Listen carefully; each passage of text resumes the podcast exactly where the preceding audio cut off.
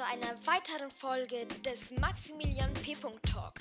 Schön, dass ihr hier eingeschaltet habt.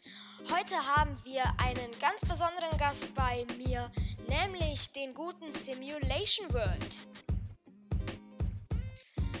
Ähm, ja, wir werden hier ein bisschen über Musik und YouTube quatschen, wie immer. Und ähm, bevor der Podcast beginnt, könnt ihr dem Podcast gerne ein Herz geben und dem auch folgen, um keine weiteren Folgen mehr zu verpassen. Ähm, ja, kurz das Intro, dann starten wir gleich rein.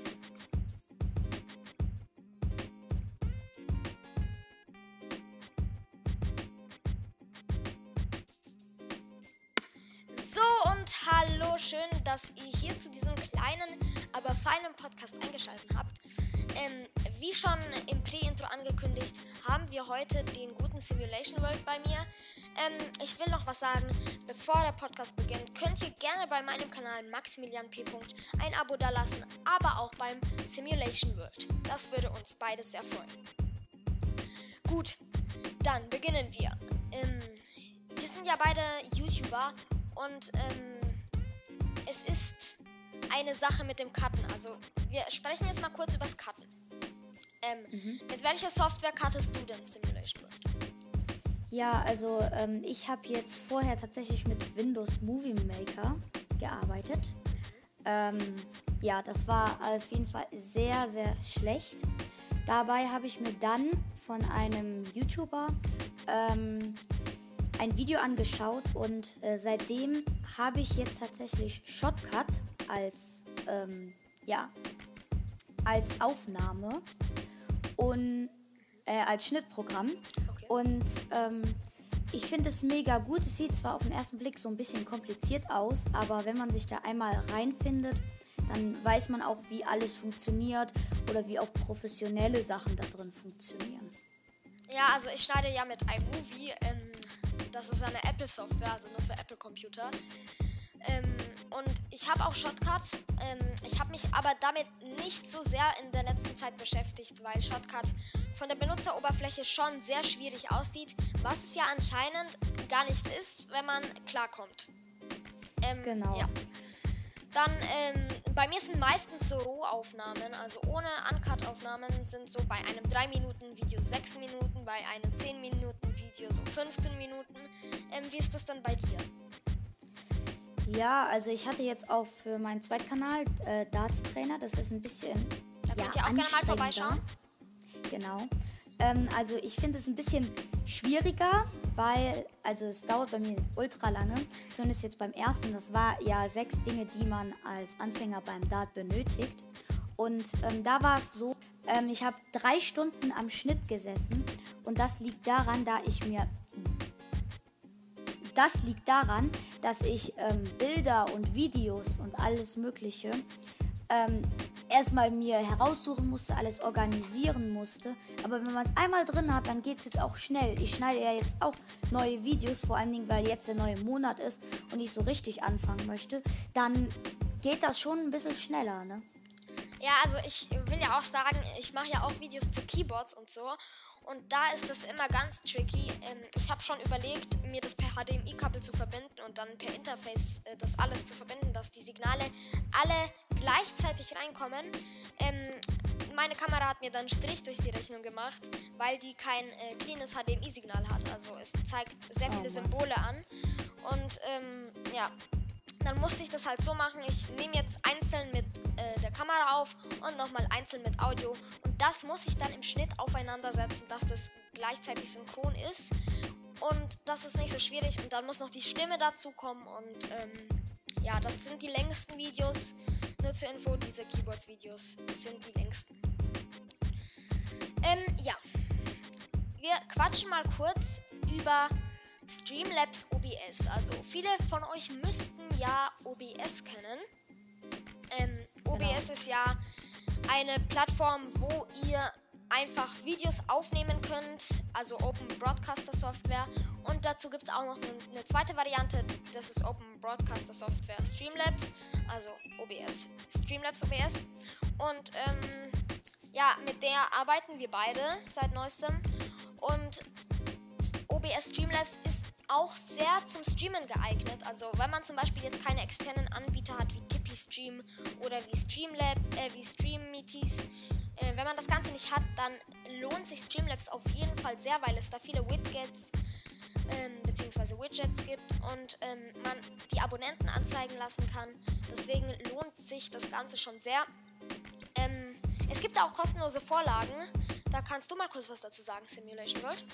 Genau, ich wollte auch noch gleich was zu den Vor- und Nachteilen dazu sagen, für welche, die jetzt OBS normal benutzen. Hatte ich ja vorher auch, aber erstmal zu auch. den äh, Widgets. Und zwar, ja, du hast mich ja auf die Idee gebracht, dass ich das auch mal umändern soll, obwohl ich ja gar nicht wusste, wie das Ganze funktioniert, aber da komme ich ja gleich, wie gesagt, noch zu. Ja, zu den äh, Widgets, also man hat ja einmal den verschiedenen Editor und diesen Designer sozusagen.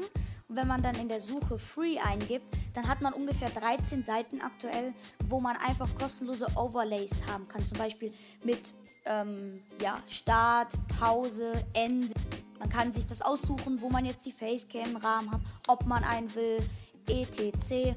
Oder man könnte das auch, wie man es bei OBS macht, ähm, ganz einfach über Stream, äh, Stream Elements machen. Ne? Da gibt es ja auch kostenlose Overlays auf der Internetseite. Und da muss man über bei der Quelle und den Browser auswählen, damit man das dort einfügen kann. Ja, So, jetzt Ja, ich will noch auch kurz was dazu sagen. Ähm, früher, äh, die, die ersten zwei Videos habe ich gar nicht mit OBS aufgenommen, beziehungsweise mit äh, Streamlabs OBS, sondern das war mit der QuickTime Player Software von ähm, Apple. Die hat jeder Apple-Computer automatisch drauf. Da könnt ihr euren Bildschirm äh, aufnehmen und auch eure Facecam und alles andere drauf projizieren. Und das war meine erste Aufnahmesoftware. Damit bin ich recht gut zurechtgekommen. Und ähm, dann bin ich zu OBS gewechselt, war erstmal ein bisschen überrumpelt von der ganzen Technik, die es da gibt, weil in QuickTime Player musst du einfach nur auf das Aufnahmesymbol klicken und dann klappt das Ganze. Aber in OBS ist die Technik dann ganz anders und es gibt so viele Widgets und alles andere.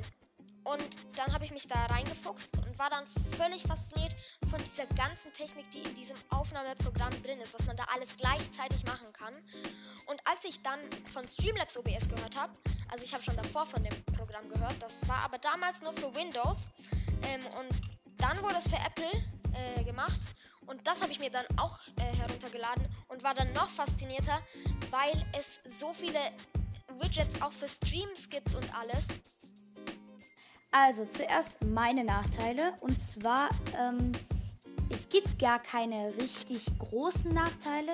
Der einzigste Unterschied ist, ja, wenn man auf äh, Sendung gehen drückt sozusagen, nimmt man, nimmt, man nicht auf, sondern äh, streamt automatisch. Das war für mich auch erst am Anfang ein bisschen verwirrend, weil ich habe mir damals gedacht, ähm, auf Sendung gehen heißt aufnehmen, weil Streamlabs OBS ist ja auch eher mehr zum Streamen gedacht und dann habe ich das Ganze mit äh, Aufnehmen verwechselt, habe auf, auf Sendung ge gehen gedrückt und schon war ich live.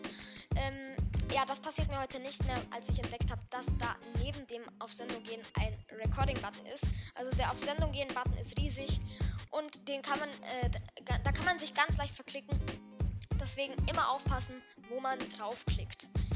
Ähm, bei Streamlabs OBS ist äh, auch ein kleiner Nachteil, der aber nicht so groß ist, dass man schon einen äh, äh, Unterschied zwischen OBS hat.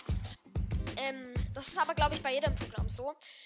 Ähm, man kann sich das Ganze umstellen. Es gibt das Tagdesign und das Nachtdesign. Das Nachtdesign ähnelt eher OBS, aber man, wenn man reinstartet, kommt man mit dem ähm, Tagdesign rein und dann ist das schon ganz viel auf einmal und das überrumpelt einen so richtig. Genau, ich habe doch noch einen Nachteil gefunden und zwar tatsächlich viele Nachteile auf einmal. Äh, das liegt daran an der, ich nenne sie jetzt mal Taskleiste. Und zwar äh, ist die ja links an der Seite und das ist für mich nicht übersichtlich. Also ich bevorzuge es eher, dass es wie in OBS oben ist und dass Einste die Einstellungen nicht ganz unten links irgendwo in die Ecke mit einem kleinen Rädchen rein äh, ist. Und damit kommen wir dann auch zu dem, meinem zweiten Nachteil. Bei den Einstellungen, sie sind nicht so übersichtlich. Also ich habe irgendwie das Gefühl, dass ich bei OBS mehr Sachen einstellen kann. Vor allen Dingen ein großer Nachteil, den ich auf jeden Fall mega blöde finde, ist, dass man im Streamlabs OBS, während man streamt oder aufnimmt, ich nehme ja gerade die Audiospur auf, die Bitrate nicht verändern kann. Das kannst du aber bei Weil- OBS auch nicht. Das kannst du bei OBS, das Doch. kannst du bei keinem Programm. So Doch. richtig. Weil die Bitrate, Ich- das kannst wenn- du nicht einfach Wenn ich zum Beispiel mein Stream sagt, ich habe nicht genug Videodateien, gehe ich in OBS in meine Einstellungen und stelle die Bitrate etwas höher und es funktioniert. Also das ist persönlich meine Nachteile, die nicht so viele sind, aber dafür für mich sehr schlimm sind. Ja, ich wollte noch einen Nachteil sagen. Ähm, dann sind es aber auch schon genug Nach- Nachteile. Ich glaube, dann haben wir alles gesagt. Das gibt's äh, bei Streamlabs OBS gibt es eine Prime-Funktion, äh, wo die kostenpflichtig ist. Dann kriegt man viele coole Stream-Overlays und auch andere Sachen, die man normal nicht bekommen würde. Ähm, es lohnt sich auf jeden Fall, diese Prime-Version zu holen, aber für alle, die äh, kostenlos in YouTube reinstarten wollen, ist das nicht so gut. Man muss viele Umwege gehen, wenn man kein Prime hat. Und ich musste auch mal damit leben und muss immer noch mit damit leben. Aber äh, das gibt's bei OBS zum Beispiel nicht, aber dafür bei Streamlabs. Und äh, da wir jetzt so viele Nachteile aufgezählt haben, kommen wir jetzt zu den Zu den Vorteilen. Vorteilen. Genau. so, Äh, ja, dann fang du mal an. Also, Vorteile sind auf jeden Fall, man kann damit viel besser streamen, beziehungsweise hat man, man hat viel mehr Overlays, beziehungsweise Widgets für die Streams. Das ist beim OBS zum Beispiel nicht so. Erstmal, ähm, bei den Quellen, wir fangen mal ganz unten an. Wenn ihr sagt auf dem Plus, dass ihr eine neue Quelle hinzufügen möchtet, gibt es ja diese Standarddinger und Widgets. Das sind zum Beispiel Mitgliederzahl, sehe ich hier. Ich sehe Spendenziele, Abonnentenziele, Chatboxen, Glücksräder und so weiter, Alertbox. Und das gibt es alles im großen Teil kostenlos. Das ist ein großer Unterschied zum normalen OBS Studio.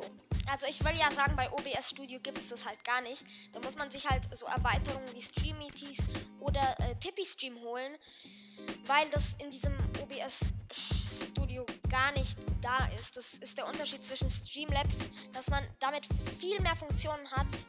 Ähm, ja, deswegen bin ich auch zu Streamlabs gewechselt. Ja, also es gibt eigentlich gar nicht so viel. Ich habe das Gefühl, das ist vom gleichen Hersteller und einfach nur anders designt und ein bisschen umgeformt. Ta, ta, ta, ta, das war's. Ähm, aber ansonsten finde ich als Fazit zu sagen, dass es relativ gleich ist, aber mit diesen Vorteilen, dass man das mit den Quellen mehr hat, dass man diese kostenlosen Overlays hat, ist es im Endeffekt gleich. Das mit der Bitrate ist ein bisschen blöd. Das Design ist für jeden anders. Aber der, der keine Umwege gehen möchte, da mal was suchen muss, da mal was suchen muss, hier mal ein YouTube-Video gucken muss und es einfach schnell direkt haben möchte, so wie ich auch manchmal, dann ist Streamlabs OBS die bessere Wahl für euch. Ja, es gibt auch noch so andere Software wie Bandicam. Da ist die Software ist eigentlich relativ gut, bloß es gibt einen sehr großen Nachteil. Wenn du die kostenlose Version hast, steht oben bandicam.com. Das ist so wasserzeichenmäßig, sowas hasse ich. Ähm, ja, wir sind jetzt hier bei 15 Minuten angelangt. Ich hoffe, er hat euch gefallen. Es wird hundertprozentig einen Teil 2 geben, wo wir über weitere Möglichkeiten quatschen. Äh, zum Beispiel Canva oder GIMP. Ähm, deswegen, ich hoffe, die Folge hat euch Genau, über gefallen. Ähm, gebt dem Podcast einen Herzbutton. Teil 2 wird auch noch kommen. Viel Spaß und wir, sehen, wir hören uns im nächsten Podcast. Ciao, ciao.